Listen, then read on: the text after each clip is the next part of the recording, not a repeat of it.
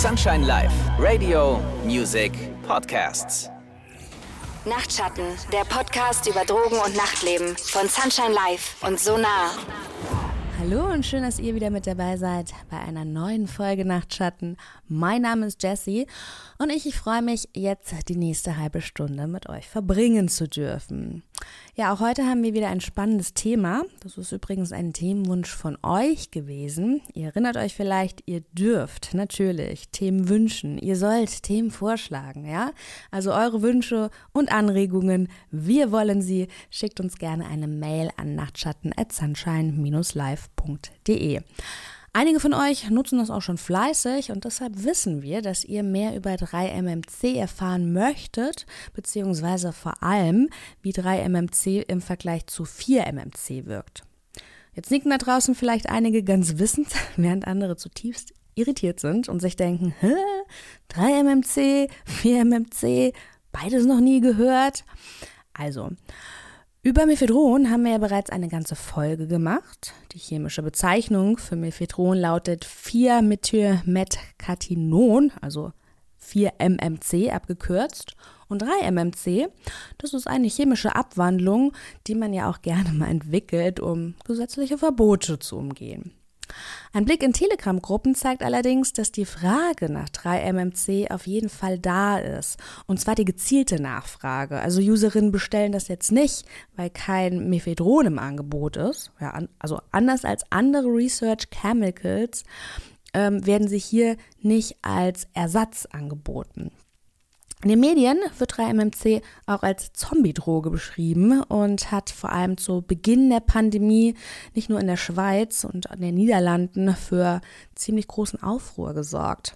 Aktuell hat 3MMC in ziemlich kurzer Zeit den Dancefloor erobert und das jetzt nicht nur im sexpositiven Setting, ja. Also wir wollen einfach mal gucken, was ist jetzt dran an dem Hype und wir wollen vielleicht eine Antwort auf eure Frage finden, wie unterscheidet sich denn jetzt 3MMC und 4MMC auch in der Wirkung? Um diese Fragen zu beantworten, haben Andrea und ich natürlich auch heute wieder einen ganz wundervollen Gast eingeladen. Einen wundervollen Gast mit einem wundervollen Namen übrigens. Christopher Clay. Christopher, bevor ich jetzt hier noch weiter Monologe führe, stell du dich doch bitte unseren HörerInnen kurz selbst vor. Ja, hallo, ich bin Christopher und ich arbeite jetzt seit eineinhalb Jahren ungefähr bei Sidekicks Berlin. Bis eben noch hießen wir Mancheck und was wir tun ist, wir sind vor Ort in der queeren Szene Berlins, überall dort, wo queerer Sex passiert, Cruising Areas, Partys, Bars und äh, klären dort auf über Safer Sex und über Schadensminimierung beim Substanzgebrauch.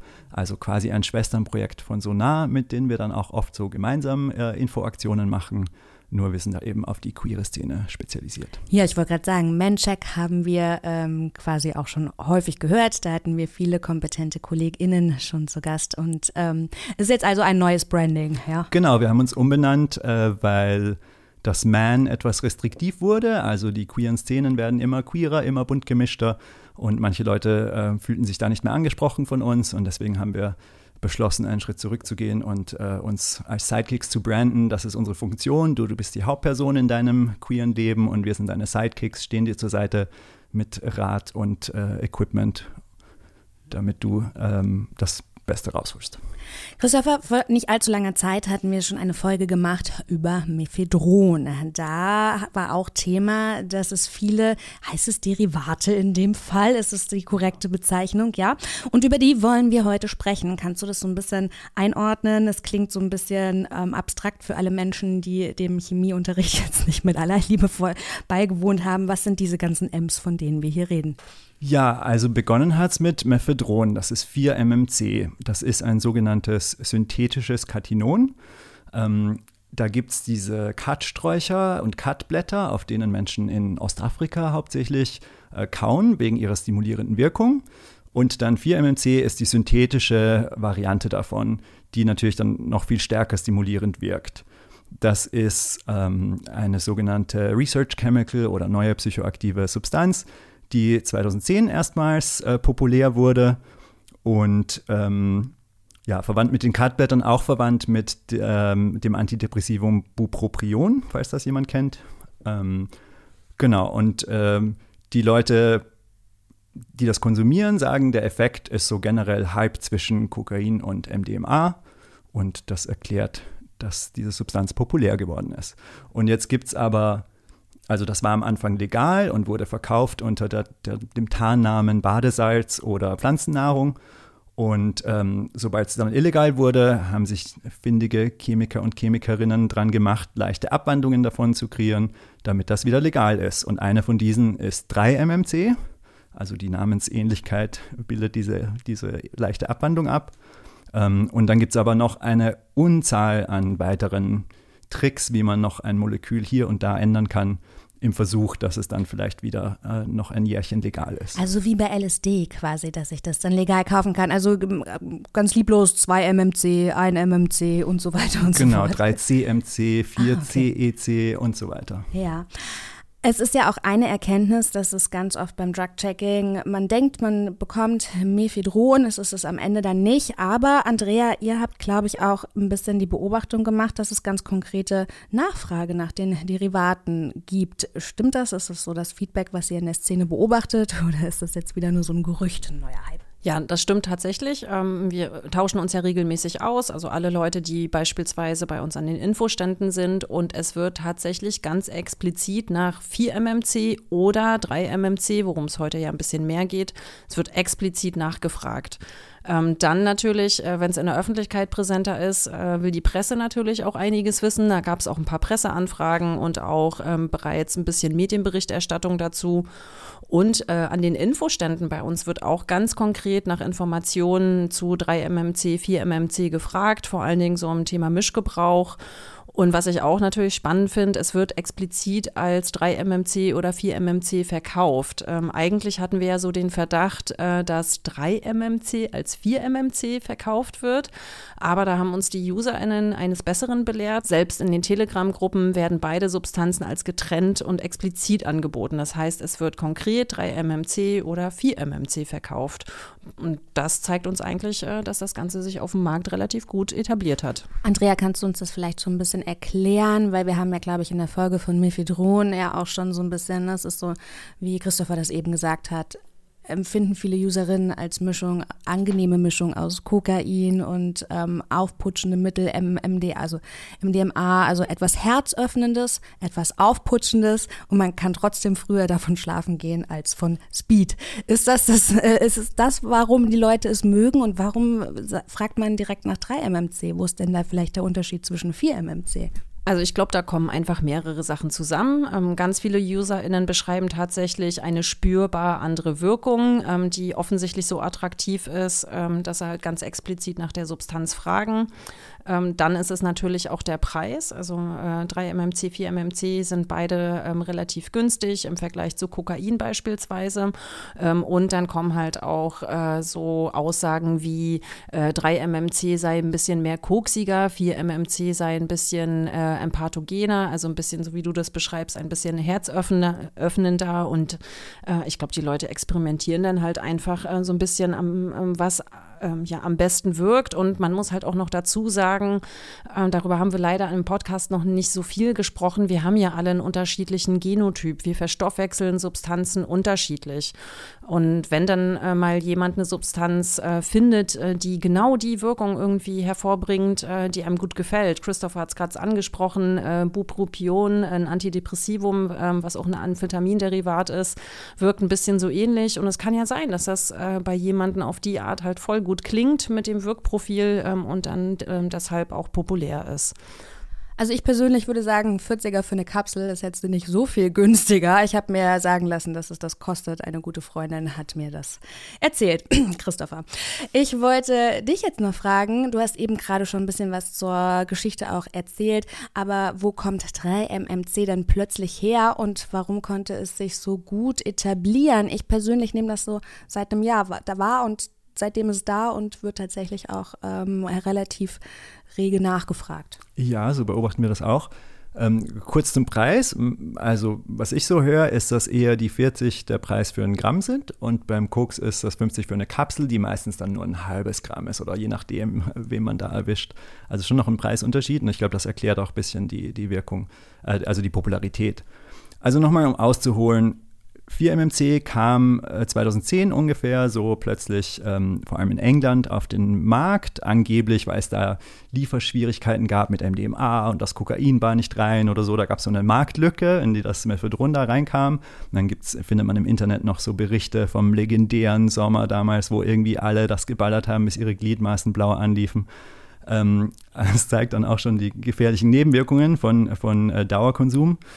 Genau, aber dann wurde es eben schnell ähm, illegal gemacht und die Leute sind zurückgegangen zu den äh, Substanzen, die sie vorher schon ähm, gekannt haben. Und es war dann eine Zeit lang eine Nischendroge. Gehalten hat sich vor allem in queeren Szenen, in ähm, Chemsex-Szenen, auf sexpositiven Partys also so ähnlich wie GBL, vermutlich eben, weil diese sexuell stimulierende und enthemmende Wirkung, die es auch hat, ähm, da gut reingepasst hat. Also die, die, denen war es dann den Aufwand wert, noch weiter danach zu suchen, obwohl es nicht mehr legal im Netz ver verfügbar war. Und 3-MMC war eben, wie schon gesagt, eine dieser eins dieser Derivate, das als legalen Ersatz entwickelt wurde. Und das wurde dann irgendwann anfangs in China, später in Indien im großen Stil industriell produziert und äh, online vertrieben. Und interessanterweise, vermutlich weil das eben eher so eine Nischensache war im Vergleich zu den populäreren Partydrogen, war das in manchen unserer Nachbarländern äh, dann noch total lange legal, bis vor so ein, zwei Jahren. Zum Beispiel in äh, Frankreich oder in Holland. Und ähm, da wurden große Mengen davon dann auch äh, konsumiert. Äh, zum Beispiel ähm, habe ich eine Statistik gefunden, die in der EU wurden 2021 eineinhalb Tonnen 3-MMC beschlagnahmt. Und ähm, daraus kann man auch irgendwie schließen, vermutlich in dieser Zeit, was in Deutschland als Mephedron verkauft wurde, war wahrscheinlich auch schon oft 3-MMC, ähm, weil das eben größer verfüg weiter verfügbar war. So, in Deutschland gab es aber wahrscheinlich einfach weniger Grund, das als 3-MMC zu bezeichnen, weil ja beide Substanzen hierzulande schon, schon illegal waren. Und dann hat man sich halt an den, an den älteren Namen gehalten. Und so in den letzten Monaten oder wie du sagst, ungefähr seit einem Jahr haben wir die interessante Situation, dass oft beides zur Auswahl angeboten wird. Das heißt also, der Ruf von 3MMC und die Nachfrage spezifisch dazu, danach ist hier angekommen. Über die Gründe kann man spekulieren.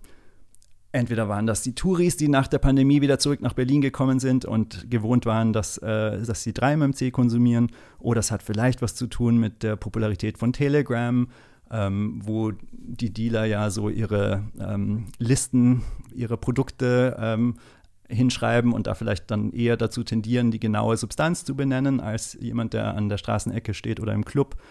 Ähm, oder es liegt daran, dass da auf Telegram auch neue Arten von Menschen dealen, die vielleicht eher so eine legale Substanz aus dem Internet gekauft haben, als irgendwelche ähm, kriminellen äh, Netzwerke haben, aus denen sie illegale Substanzen beziehen können. Die äh, steigende Popularität muss auch irgendwas zu tun haben mit dieser Vermischung von Szenen, äh, wie wir das auch bei äh, GBL gemerkt haben. So was eher, also aus der queeren Partyszene schwappt das schon mal dann rüber in den Party-Mainstream. Queere Menschen sind auf Partys generell äh, stark vertreten und queere Partys haben einen guten Ruf und äh, da vermischen sich dann in den letzten Jahren die Szenen. Ich würde das so einschätzen, von dem, was wir hören, dass 3-MMC aktuell die meistverbreitete Substanz ist auf sexpositiven Partys. Überall dort, wo es einen Darkroom gibt oder wo irgendwie Sex auf der Party passieren kann oder soll, ähm, da scheint das aktuell Substanz Nummer 1 zu sein oder zumindest etwas, von dem die Leute glauben, dass es 3-MMC ist. Hm. Jetzt vielleicht noch meine, äh, jetzt wäre einmal eine äh, steile These in den Raum, ja. Ähm, es hat vielleicht auch ein geringeres Risikoprofil oder wie würdest du das einschätzen im Vergleich jetzt mit GBL? Andrea schüttelt schon unschlüssig den Kopf hier, das könnt ihr jetzt leider nicht sehen. Christopher ist auch, ist auch kein klares Ja, was ich dir jetzt entlocken werde. Im Vergleich mit GBL, das, äh, da habe ich jetzt gewartet, ob du meinst im Vergleich mit 4MMC, das würde ich nämlich nicht so sehen, dass es ein geringeres Risikoprofil hat. GBL, ähm, ja, das erfordert ähm, ein anderes Level Level an Verantwortungsbewusstsein und Timing und Dosierkompetenzen, um das kompetent zu benutzen, während äh, ja, 3MMC und 4MMC ähm, da ist es nicht so leicht, viel falsch zu machen, außer äh, so die langfristigen Nebenwirkungen, zu denen wir dann später kommen. Andrea, wie ist jetzt die rechtliche Lage in Deutschland und in der Schweiz? In Deutschland ist es seit 2014 illegal, also tatsächlich schon eine ganze Zeit. Das passt aber auch richtig gut zu den Schilderungen und zum zeitlichen Abriss, äh, den Christopher gerade geliefert hat. Und in der Schweiz ist es ausschließlich für wissenschaftliche Zwecke erlaubt, also für Forschung und sowas. Und äh, in den Niederlanden ist es tatsächlich erst 2021 verboten worden. Ähm, und das erklärt aber tatsächlich auch äh, so ein bisschen, warum es in der EU so lange verfügbar war, warum größere Mengen noch auf dem Markt waren, die dann natürlich auch die Popularität gesteigert haben. So, und jetzt haben wir aber hier wieder genau das gleiche Problem, was wir bei allen NPS-Substanzen, ähm, also neue psychoaktive Substanzen oder New Legal Highs haben, ähm, dass die Personen, die das produzieren, natürlich nicht blöd sind. Ne? Die wissen jetzt, okay, das ist illegalisiert, also wird dann halt die nächste Formel irgendwie angepasst, so wie wir das auch vom LSD beispielsweise kennen. Das ist ja in den Medien sehr publik ähm, und dann kommt halt die nächste Substanz auf den Markt. Und das zeigen uns tatsächlich auch die äh, ersten Ergebnisse vom Drug-Checking hier in Berlin und die etwas längeren ähm, ausgewerteten Ergebnisse ähm, in der Schweiz. Christopher, du hast eben eine sehr spannende Formulierung verwendet. Du hast gesagt, oder die KäuferInnen ähm, konsumieren das, wovon sie denken, dass es 3-MMC ist. Bedeutet das eigentlich, wissen die Leute gar nicht so genau, was sie da ballern? Ja, es gibt ganz interessante erste Daten vom Drug-Checking in Berlin, das ja vor kurzem angelaufen ist. Ähm, das ist jetzt noch nicht eine Riesendatenmenge, aber ähm, ich finde es schon sehr eindrucksvoll. Von den ersten zehn Proben, die dort abgegeben wurden als 3-MMC, die also so erworben wurden, waren 80 Prozent gar nicht 3-MMC, sondern die meisten davon die weitere Abwandlung 3-CMC. Und von den ersten 15 Proben, die als 4-MMC abgegeben wurden, waren 70 Prozent nicht 4-MMC, sondern überwiegend 4-CMC aber auch mehrfach 3-CMC, also genau dasselbe, was einem unter 3-MMC verkauft wird. Und das ist schon eindrucksvoll. Äh, außerdem waren 25 Prozent der Proben verunreinigt durch Koffein, Amphetamin und andere un unbekannte Substanzen. Und das ist dann eigentlich ziemlich ernüchternd, weil wir fanden die Situation so interessant, dass zum ersten Mal solche Derivate ganz klar gelabelt, parallel, also eigentlich ganz korrekt angeboten werden und die KonsumentInnen genau erfahren, was sie da kaufen. Und jetzt stimmt das erst wieder nicht. Jetzt benutzen sie diese Labels und dann steckt was anderes dahinter. Das zeigt uns also, ähm, ohne Test kann man sich definitiv nicht darauf verlassen, was man da hat und ähm, kann das schwer abschätzen. Und selbst mit Test, also diese neuen, neuesten Substanzen, 3-CMC, 4-CMC, über die gibt es halt noch weniger Forschung und Erfahrungsberichte, als es schon bei 3-MMC der Fall ist. Und also da gibt es natürlich, wenn so eine Substanz so neu ist, gibt es Gerüchte. Manche meinen, das wäre vielleicht eher toxisch, weil es Ähnlichkeiten hat zu irgendwelchen anderen Molekülen, die toxisch sind. Und es gibt so allererste Studien mit Tieren und so, wo vielleicht Hinweise auf höhere Giftigkeit sind, mehr Zellschädigung bei einer geringeren Dosis schon oder geringerer Dauer des Gebrauchs. Das ist alles noch sehr vage. Man kann daraus nicht jetzt ableiten, ähm, dass man allen davon abraten muss, diese Substanz zu konsumieren.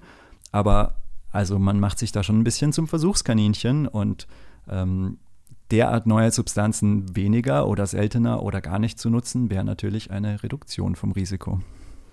Naja, und dann ist es ja auch so, selbst wenn man eine als legal gelabelte Substanz irgendwie erwerben kann und die dann illegalisiert wird, ähm, so wie das jetzt bei 3-MMC, 4-MMC gewesen ist, kommt ja dann letztlich äh, die nächste Substanz auf den Markt, die dann vermutlich auch wieder als äh, 3-MMC, 4-MMC gelabelt wird. Und was ich total spannend finde, äh, Christopher hat ja gerade die Ergebnisse aus dem Berliner Drug-Checking-Projekt vorgestellt. Die Ergebnisse in der Schweiz sind tatsächlich ganz andere. In der Schweiz äh, guckt man sich die Proben schon ein bisschen länger an und da wird tatsächlich eher 2 MMC gefunden, was als 3 MMC verkauft worden ist. Also wir kommen heute aus dem MMC, CMA nicht mehr raus. Also ich bin schon ganz stolz auf uns, dass wir das als äh, Zungenbrechertraining hier hinkriegen. Genau, also zurück zur Schweiz. Ähm, 2-MMC wird äh, laut den UserInnen dort eher wie 2FA ähm, oder Amphetamin empfunden. Das heißt, es ist eher leistungssteigernd und stimulierend, weniger entaktogen. Ähm, und hier gibt es tatsächlich dann von uns so einen kleinen Hinweis ähm, auf ein erhöhtes Risiko. Immer dann, wenn wir äh, eine andere Wirkung erwarten, haben ganz viele Menschen die Tendenz, äh, schneller nachlegen zu wollen, äh, weil sie halt denken, okay, ich muss einfach mehr nehmen, damit ich die Wirkung erziele, die ich mir eigentlich so vorgestellt habe. Und das führt dann relativ zügig äh, zu Überdosierungen und generell ist es einfach etwas risikoärmer, auf äh, schlecht erforschte Substanzen zu verzichten, so wie Christopher das gerade gesagt hat, weil wir eigentlich noch gar nicht wissen, was sind das für Wechselwirkungen, ähm, beispielsweise auch im, beim Thema Mischgebrauch, da kommen wir gleich nochmal zu. Und äh, was macht das eigentlich in unserem Körper? Also ähm, wie ist es mit der Toxizität? Ähm, schaden wir unserer Leber, schaden wir unseren, äh, schaden wir unserer Niere? Genau, und häufig ist tatsächlich äh, eine NPS-Substanz äh, oder New Legal High wesentlich potenter als die Ausgangssubstanz. Ähm, das zeigt beispielsweise auch äh, das Themenfeld synthetische Cannabinoide, ähm, wo wir am Anfang, als die auf den Markt gekommen sind, auch ganz viele Vergiftungen hatten, Herz-Kreislauf-Probleme. Das heißt, ähm, wenn ihr den Verdacht habt oder es überhaupt nicht einschätzen könnt, unbedingt Drug-Checking nutzen. Und wenn ihr das nicht zur Verfügung habt, äh, in geringen Dosen antesten und erstmal warten, wie das wirkt. Ja, über Nebenwirkungen und Mischkonsum, da reden wir gleich noch mehr. Christopher, wie wirkt denn jetzt 3-MMC und wo liegt der Unterschied vielleicht zu 4-MMC und was wissen wir eigentlich über 3-CMC? Also, ähm, wie gesagt, das sind synthetische Katinone, die wirken relativ ähnlich. Ähm, Andrea hat es auch schon vorweggenommen. Die Menschen berichten, das stützt sich jetzt mehr auf Anekdoten als auf äh, wissenschaftliche Nachweise, dass das 3-MMC etwas kokainähnlicher ist und das 4-MMC etwas MDMA-ähnlicher. Außerdem hören wir, ähm, dass das 3-MMC etwas weniger intensiv sei, die Leute deswegen etwas mehr davon dosieren und ähm, manche Menschen berichten, dass sie vom 3-MMC weniger einen weniger härteren Comedown erleben oder weniger Nachwirkungen haben. Das vermute ich, wird einfach eine Wirkung sein aus diesen beiden Punkten, die ich gerade gesagt habe, dass es ähm, ein bisschen milder ist, aber natürlich, wenn man mehr davon nimmt, ähm, gleicht man das natürlich aus. Und diesem anderen Unterschied, dass es eben weniger MDMA ähnlich ist, das heißt wohl, dass es etwas weniger Serotonin im Hirn freisetzt und dass man deswegen ein bisschen weniger überschwängliche Gefühle hat, aber dann auch im Kater ein bisschen weniger Depression, vermutlich.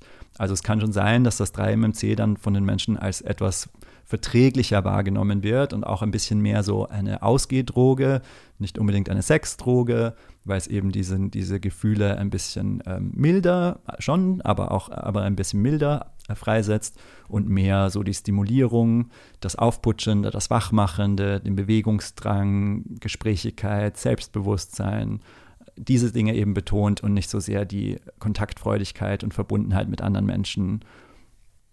Brennt eins davon weniger in der Nase? Frage für eine Freundin. Alle beide sind auf jeden Fall äh, dafür bekannt, extrem in der Nase zu brennen, also mehr als andere Partydrogen. Ähm, ich habe vereinzelt Berichte gehört, äh, dass Leute meinen, das Dreier wäre ein bisschen milder. Ob das stimmt oder nicht, kann man, kann man nicht wirklich sagen. Beide sind nicht angenehm. Aber man muss es natürlich nicht durch die Nase ziehen. Es gibt andere Konsumformen.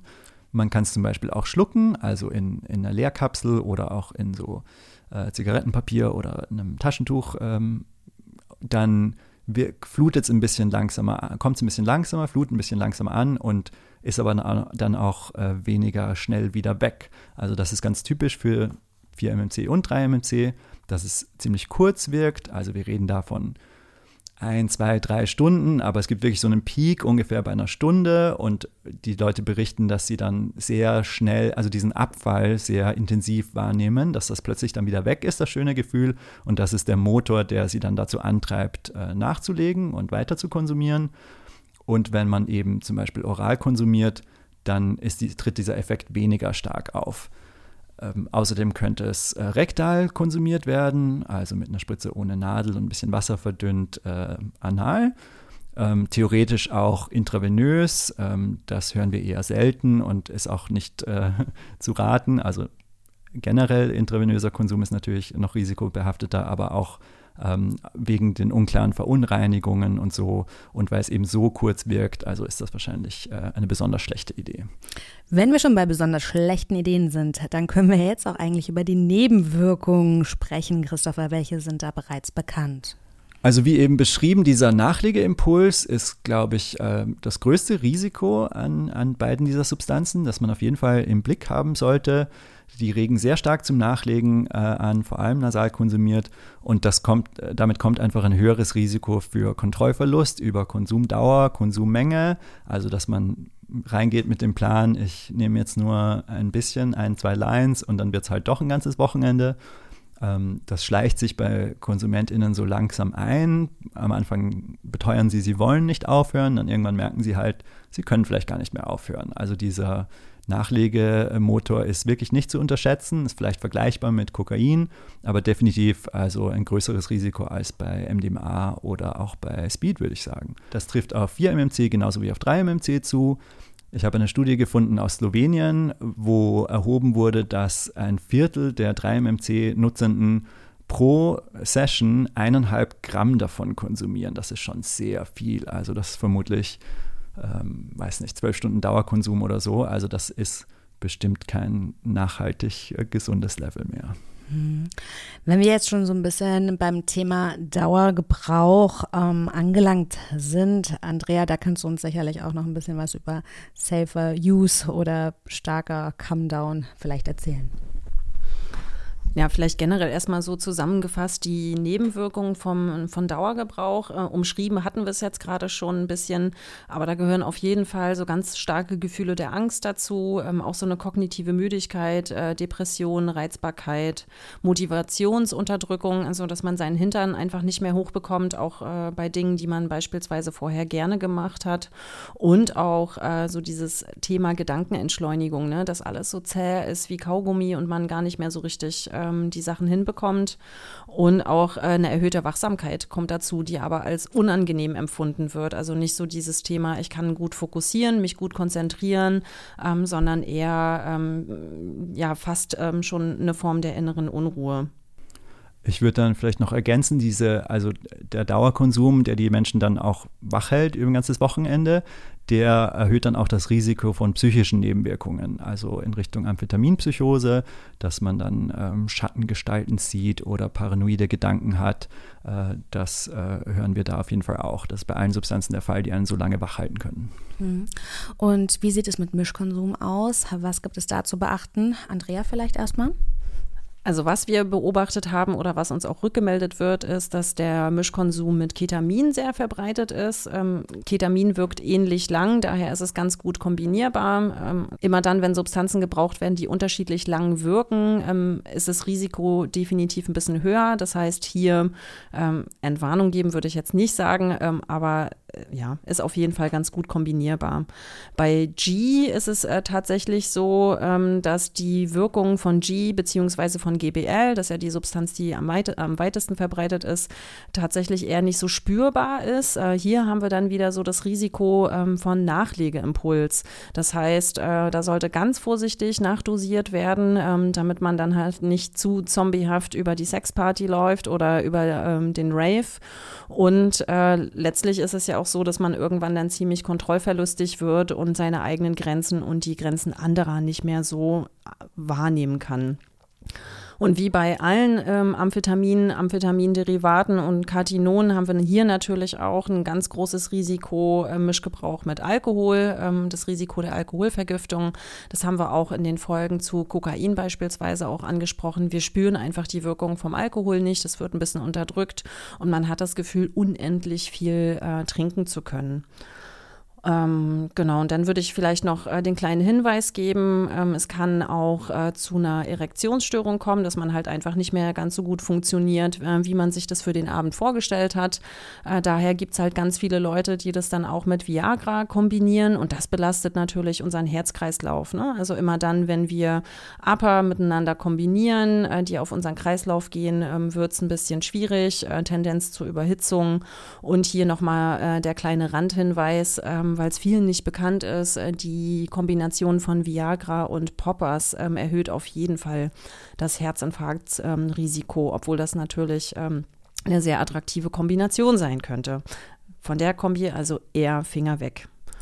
Ja, jetzt sind wir schon so ein bisschen beim äh, Risikoprofil angekommen gelangt. Christopher, was sind denn so die ersten Anzeichen einer Überdosierung, auf die ich achten soll, damit selbst wenn ich der Meinung bin, es ist nicht zu viel, dann doch weiß, okay, es ist doch zu viel? Ja, also wer zu viel äh, Stimulantien konsumiert hat, ähm, wird hyperaktiv, ähm, kriegt keinen geraden Gedanken mehr raus, kann sich auf nichts konzentrieren, wird ein bisschen hibbelig, ähm, überhitzt, äh, beginnt zu schwitzen, ist dehydriert durch den Flüssigkeitsmangel, wenn man auch vergisst zu trinken und äh, das sind die, die, die klassischen ähm, Symptome von einer Stimulantienüberdosis, höherer Blutdruck. Ähm, da würde ich auf jeden Fall auch abraten davon, äh, 3-MMC oder 4-MMC mit weiteren Stimulantien zu kombinieren. Also gleichzeitig noch Speed nehmen oder so macht einfach keinen Sinn. Das ähm, überdeckt wahrscheinlich die MDMA-ige Wirkung dieser Substanzen und äh, ist eben zu viel Stimulierung. Wenn man es mit MDMA kombinieren würde, besteht dann das Risiko eines ähm, Serotoninschocks, also wenn zu viel äh, Glückshormon ausgeschüttet wird. Oder auch wenn man das mit äh, Antidepressiva kombiniert oder anderen Substanzen, die die Serotonin äh, stimulieren. Und da würde ich tatsächlich gerne noch ergänzen, ähm, weil wir ganz häufig nach 5-HTP äh, beispielsweise gefragt werden. Das wird von einigen genutzt, um ähm, angenehmer runterzukommen. Ähm, das ist ein Antidepressivum, was an einer Pflanze vorkommt. Und wenn man aber äh, die ganze Nacht MDMA gebraucht hat oder auch 3-MMC, 4-MMC, dann besteht auch tatsächlich hier das Risiko eines Serotoninschocks. Also alle Substanzen, die Serotonin ausschütten, egal ob jetzt Medikament, 5-HTP, SSRI ähm, oder auch MDMA, bestimmte Methamphetamine, Amphetamine, ähm, da bitte besonders vorsichtig sein ähm, und das nicht unterschätzen. Ja, und damit uns das eben alles nicht passiert und ihr gut durch die Nacht kommt, würde ich Andrea jetzt nochmal bitten, die Safer Use Regeln, sie sind immer Gold wert, viele davon verändern sich nicht, aber gibt doch dennoch mal ein paar Dosierungsempfehlungen. Also allgemein gilt es natürlich, die Safer-Use-Regeln zu beachten. Ne? Immer schön eure eigenen Utensilien nehmen, Drug-Checking nutzen, wenn es verfügbar ist und äh, vorsichtig Mono antesten, am besten noch nicht im Club-Setting, wenn ihr eine Substanz äh, noch nie konsumiert habt. Ich habe es vorhin schon erwähnt, Substanzen wirken bei allen Menschen unterschiedlich. Äh, nur weil Amphetamin auf die gleiche Art und Weise bei vielen Menschen ballert, heißt das nicht, dass es bei allen so ist. Set und Setting natürlich beachten und äh, dann hier auch unsere Dosierungsempfehlung. Eine leichte Dosis beginnt bei 20 Milligramm bei nasalen Konsum bis maximal 120 Milligramm. Das ist dann schon eine recht starke Dosis und da solltet ihr vielleicht darauf achten, dass ihr nicht mehr als zwei bis drei Einheiten pro Nacht äh, davon konsumiert. Oral ist es ein bisschen anders. Das dauert ja auch, ähm, bis das dann alles im Körper verfügbar ist. Da beginnt eine leichte Dosis bei 50 bis 350 Milligramm. Das ist dann die sehr starke Dosis. Und hier gerne ein bisschen runtergehen und vielleicht äh, so maximal ein bis zwei Einheiten pro Nacht nehmen. Da bietet, sich das auf jeden Fall auch an, äh, vorher sich die Leerkapseln vorzubereiten. Und die absoluten Profis unter euch äh, machen einen Screenshot und dann kann man das halt auch ganz gut timen, wann man dann die zweite Pille schmeißt und vielleicht die zweite Pille nicht schmeißen, wenn die Party schon zu Ende ist. Überlegt euch von Anfang an am besten, wie ihr mit diesem Nachlegeimpuls umgeht oder wie ihr den vermeidet, äh, dem einfach zu folgen. Ähm, die Empfehlung ist, eine Nacht ist genug, nicht das ganze Wochenende durch. Je länger man macht, desto härter wird der Come-Down, desto mehr Folgen hat es, desto größer ist das Risiko für toxische Effekte bei diesen unbekannten neuen Derivaten und so weiter.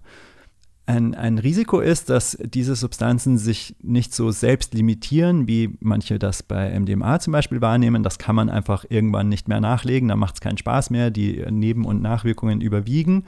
Und bei Mephedron und 3-MMC geht das viel länger. Also das kann man das ganze Wochenende nehmen. Das könnte, also rein technisch könnte man, äh, man könnte es jedes Wochenende nehmen. Es gibt auf jeden Fall eine Hängerphase, aber die ist in der Regel so bis zum nächsten Wochenende durchstanden und dann hat man eben, dann muss man aufpassen, dass man nicht in so einen Zyklus kommt, wo man am Wochenende konsumiert und dann Montag bis Donnerstag kommt man nicht aus dem Bett oder hat keine Lust auf irgendwas oder ist depressiv und dann kommt das Wochenende wieder und dann fühlt man sich fit genug, um wieder zu konsumieren und das ist einfach dann nur eine selbst ähm, Spirale.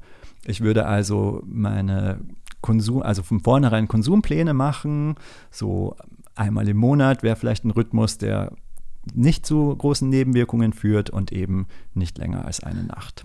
Noch risikoärmer wäre alle sechs bis acht Wochen, denn da können wir wirklich sicherstellen, dass unser Hirn, der Stoffwechsel, die ganzen Dinge, die produziert werden, Serotonin, äh, Dopamin, dass das alles wieder ausgeglichen ist und dass sich dieser Prozess, den Christopher gerade beschrieben hat, dass sich das nicht aufaddiert. Ne? Also dass der Come-Down nicht immer härter wird, dass man nicht immer mehr nehmen muss, ähm, um die gleiche Wirkung zu erzielen. Und wer es besonders risikoarm äh, machen möchte, sucht sich einfach besondere Veranstaltungen raus, besondere Momente, eine besondere Gelegenheit, das eine besondere Festival im Jahr oder ein bestimmter Geburtstag. Und wenn man dann doch merkt, der Kontrollverlust kommt irgendwie, ähm, dann ist es absolut empfehlenswert, keinen Vorrat zu Hause zu haben, äh, sich einen Konsumplan zu machen ähm, und einfach längere Pausen einzuhalten. Und generell gilt auch hier an der Stelle Mischkonsum eher zu vermeiden. Ähm, die Substanz ist äh, tatsächlich auch aufregend aufregend genug, dass man sie mono genießen kann. Und nicht, dass ihr jetzt glaubt, ihr könntet 3 MMC und 4 MMC und 3 CMC und 4 CMC abwechseln und dann jedes Wochenende eine von denen. Nein, diese Empfehlungen gelten für alle diese Substanzen insgesamt als Klasse, weil die natürlich sehr ähnliche Wirkungen und ähnliche Nachwirkungen haben. Uiuiuiui, es waren jetzt zum Ende hier aber nochmal richtig viele Infos. Andrea, Christopher, vielen, vielen Dank an euch ähm, für diese sehr detaillierte Einführung in die Research Chemicals 3 MMC bzw. 4 MMC. Ich habe aus dieser Folge wieder ganz viel mitgenommen. Das muss auch erstmal sacken, da bin ich ehrlich. Solltet ihr da draußen noch weitere Fragen haben, ich könnte es gut verstehen, dann schreibt uns sehr gerne eine Mail an nachtschatten@sunshine-live.de. Wir behandeln eure Mails natürlich absolut diskret und wir nehmen uns wirklich auch sehr sehr viel Zeit für eure teilweise sehr persönlichen Anliegen. Aber zu, ja, diese Folge, das war es erstmal für heute. Wir hören uns, wenn ihr möchtet, im Oktober wieder. Oktober, ne? Das klingt irgendwie, klingt irgendwie krass und ich finde es auch super ähm, beeindruckend, wie schnell das Jahr jetzt dann irgendwie doch verflogen ist. Ich bin auch noch gar nicht ready, dass es da draußen schon wieder so früh dunkel wird.